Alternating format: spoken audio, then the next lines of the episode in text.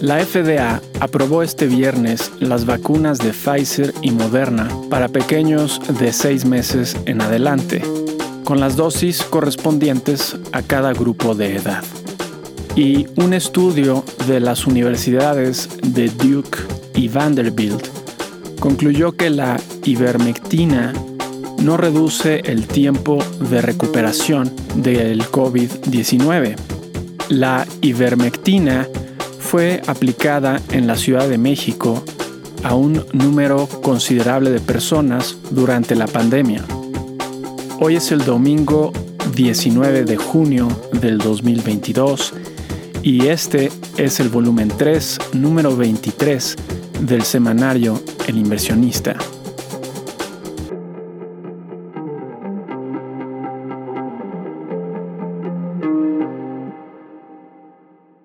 En el número anterior hablamos de cómo el peso mexicano no podría sostener su fortaleza por mucho tiempo. No pensábamos que esto fuera a suceder tan pronto. También hablamos sobre cómo Estados Unidos tiene buenos prospectos de crecimiento para el siguiente año si la política monetaria no se excede.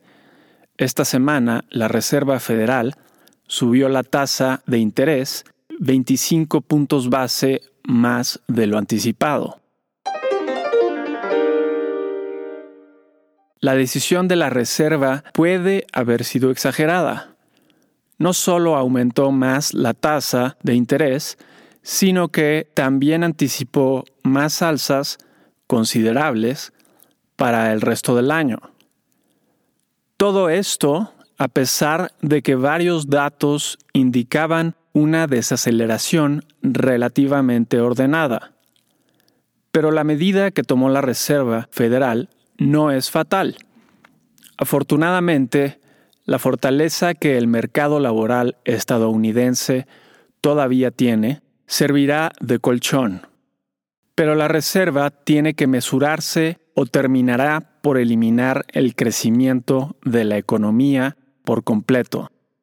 La ventana que tuvo antes de las sanciones contra Rusia ya se cerró, y tratar de recuperar el tiempo perdido para bajar la inflación sin respeto por las circunstancias actuales podría ser un gran error. La oferta de petróleo y gas es reducida, lo mismo la de granos. Hoy consideramos que el continente europeo difícilmente tendrá el crecimiento de 2.5% que el Banco Mundial proyectó la semana pasada. Menos aún el crecimiento de 2.8% que proyectó el Fondo Monetario Internacional el pasado abril.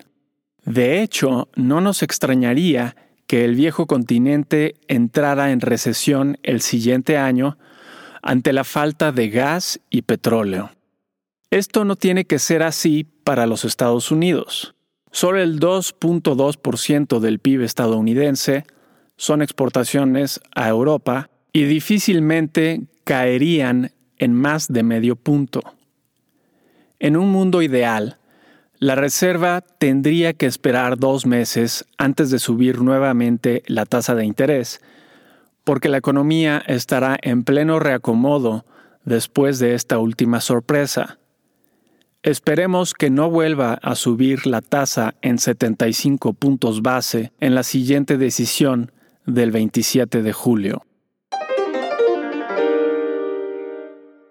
Pronto será la visita del presidente Joe Biden al Medio Oriente. Muchos la ven como un intento de regresar al pacto de petróleo a cambio de seguridad entre Estados Unidos y Arabia Saudita pacto que se rompió con el asesinato de un reportero del Washington Post, supuestamente en un consulado de Arabia Saudita hace algunos años. Por otro lado, Rusia, a través de su empresa nacional Gazprom, anunció que cortará en 60% el flujo de gas a través de la tubería Nord Stream 1 que sirve principalmente a Alemania. El gobierno alemán piensa que la explicación de falla técnica fue solo un pretexto de Rusia. Se habla de que Rusia busca evitar que Europa acumule reservas de gas para el invierno. Mientras tanto, Europa firmó un memorándum de entendimiento con Egipto e Israel para aumentar las exportaciones de gas natural de estos países al viejo continente. Difícilmente será esto una solución inmediata. En temas empresariales, según el Financial Times, la automotriz Ferrari planea que el 40% de sus modelos sean completamente eléctricos para finales de esta década y 40% híbridos. Y la tecnológica Apple compró los derechos de transmisión de partidos del equipo de fútbol soccer estadounidense por 10 años. Por otro lado, la empresa de productos de belleza Revlon inició trámites de bancarrota y el proveedor del Departamento de Defensa estadounidense, la empresa L3 Harris, está en pláticas para comprar la desarrolladora de software israelí NSO Group. La aplicación principal de NSO Group es el software de espionaje Pegasus, que hasta la fecha se utiliza ampliamente por el gobierno mexicano, incluso con fines políticos. Notas de la semana que termina. 13 al 17 de junio. En Estados Unidos, contrario al consenso de un ligero aumento, las ventas minoristas de mayo tuvieron un ligero retroceso con respecto a abril de 0.3%. De hecho, ignorando la compra de automóviles, estas ventas aumentaron en 0.5%, lo que habla de una caída en la compra de vehículos, en parte debido al aumento en precios que siguen presentando a la fecha. La decisión de la Reserva Federal fue un sorpresivo aumento de 0.75% frente al 0.5% que se esperaba hace un par de semanas. Aunque para el lunes los mercados financieros ya anticipaban un alza de esta magnitud. Esta salida del plan llamó la atención porque resta utilidad al concepto de forward guidance o guía delantera la Reserva Federal utilizó este sistema con gran éxito para hacer política efectiva a pesar de la tasa de interés de 0%. Pero con esta última decisión, el sistema perdió validez. La Reserva podría regresar e incluso se beneficiaría al viejo sistema libre de anticipaciones explícitas. Las proyecciones de la Reserva sufrieron fuertes cambios con respecto a marzo. La tasa de interés esperada para finales del año pasó de 1.9% a 3.4%, lo que significa aumentos en al menos tres de las cuatro decisiones restantes para este año. El crecimiento anual de la economía para este año también fue revisado a la baja de 2.8% a 1.7%.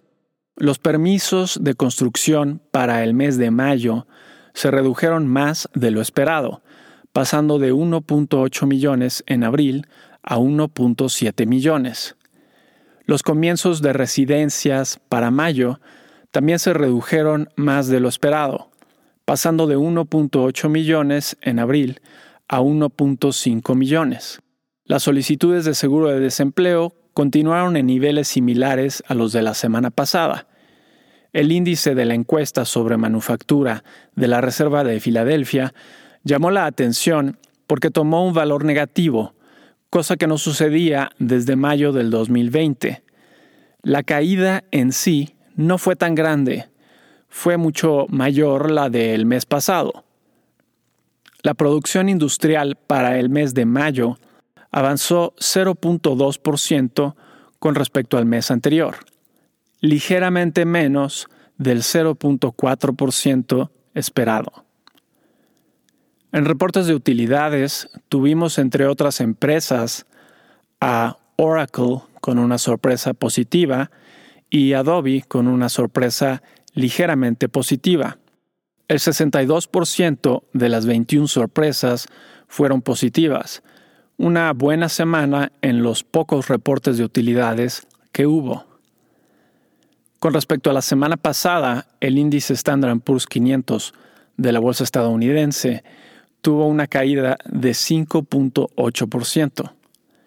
El petróleo West Texas Intermediate bajó de 120 dólares el barril a 110 dólares el barril y el oro bajó de 1.871 dólares la onza a 1.842 dólares la onza.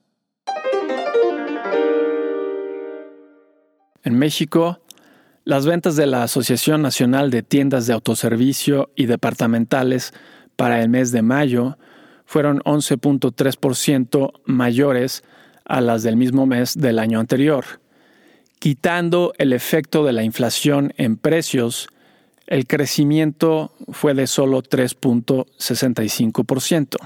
El reporte de estabilidad financiera del Banco de México afirmó que el sistema financiero mexicano mantiene una posición sólida con niveles de capital y liquidez suficientes para una expansión prudente del crédito bancario. Con respecto a la semana pasada, el índice de precios y cotizaciones de la Bolsa Mexicana de Valores retrocedió 0.9% y el tipo de cambio subió de 19.67 pesos por dólar a 20.33 pesos por dólar. ¿Qué podemos esperar para la semana entrante? 20 al 24 de junio. En Estados Unidos, el martes tendremos el índice de actividad nacional de la Reserva de Chicago para el mes de mayo y las ventas de casas existentes para el mes de mayo. El jueves tendremos como siempre las solicitudes de seguro de desempleo de la semana. Ese mismo día tendremos los preliminares de índices de gerentes de compra de Standard Poor's Global para el mes de junio y el índice de manufactura de la Reserva de Kansas para el mes de junio. El viernes tendremos las ventas de nuevas residencias para el mes de mayo y el dato final de la confianza del consumidor según la Universidad de Michigan para el mes de junio. En reportes de utilidades tendremos entre otras empresas a Fuller, Steelcase, Accenture, FedEx y Carnival. En México, el lunes tendremos la encuesta a la industria manufacturera para el mes de abril. El martes tendremos los componentes del PIB del primer trimestre. El jueves tendremos las ventas minoristas, así como la encuesta de servicios para el mes de abril. Ese mismo día tendremos la decisión de política monetaria del Banco de México. Actualmente el objetivo de tasa de interés es de 7% y el consenso es un alza a 7.75%, que luce aún más probable por el alza equiparable en la tasa de interés estadounidense.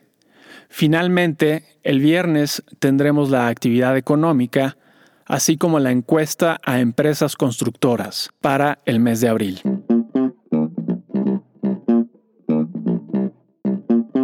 Tips. Los mercados financieros están sumamente asustados y por razones legítimas. La semana entrante no tiene algún dato que pueda jugar a favor y cuando los espíritus animales se apoderan de los inversionistas, las caídas pueden continuar a pesar de su irracionalidad. Por ello, lo más prudente es mantenerse al margen.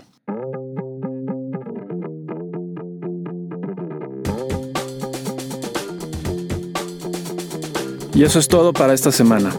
Si te interesa consultar la versión completa, ver números anteriores o suscribirte para recibir en tu correo electrónico El inversionista en su versión escrita, lo puedes hacer a través del sitio elinversionistaonline.com. Y si te gusta escucharnos, por favor déjanos una reseña donde escuches tus podcasts. Mi nombre es Gerardo Gómez Ruano. Nos vemos la siguiente semana.